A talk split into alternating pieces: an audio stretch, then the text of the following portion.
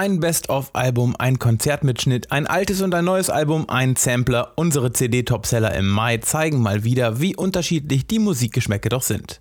Nur eins haben sie alle gemeinsam, sie wurden fleißig bestellt und damit herzlich willkommen zu einer neuen Blockcast-Folge. Hier sind die CD-Topseller Mai 2021.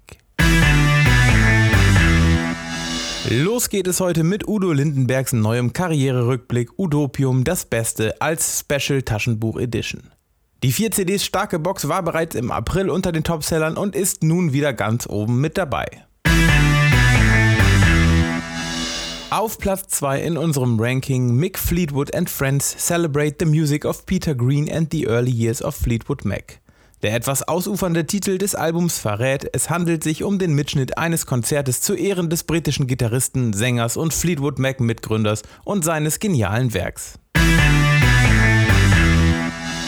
Vielleicht liegt es am günstigen Preis, vielleicht daran, dass Sänger Ian Hooper zurzeit Teilnehmer der neuen Staffel von Sing meinen Song ist. Auf Platz 3 unserer Mai CD Topseller hat es Hole, das Debütalbum von Mighty Oaks geschafft, das bereits im Jahr 2014 erschien.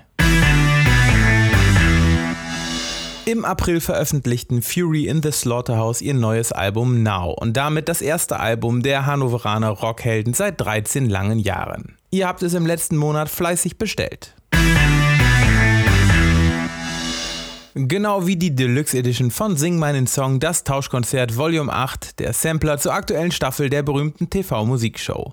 Diesmal mit dabei Gastgeber Johannes Oerding, DJ Bobo, Nura, Gentleman, Stefanie Heinzmann, Joris und Ian Hooper. Liebe Zuhörer, das waren sie auch schon wieder, unsere CD-Topseller aus dem Mai. Falls euch auch interessiert, welche LPs ihr im letzten Monat am häufigsten bei uns bestellt habt, schaut oder hört euch doch auch unsere Vinyl-Topseller Mai 2021 an. Den Link findet ihr im Blogartikel oder in den Show Notes.